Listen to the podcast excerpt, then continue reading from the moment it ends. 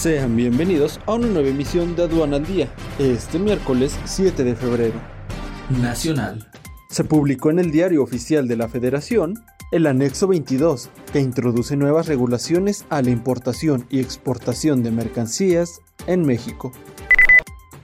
Por primera vez en 20 años, Estados Unidos importó más bienes y servicios de México que de China.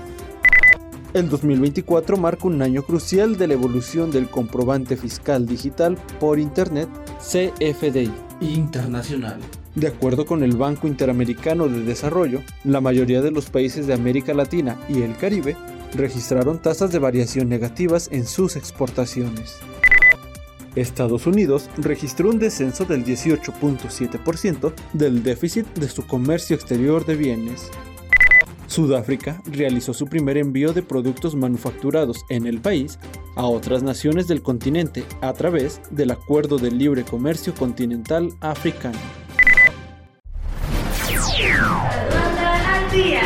Este es un servicio noticioso de la revista Estrategia Aduanera. EA Radio, la radio aduanera.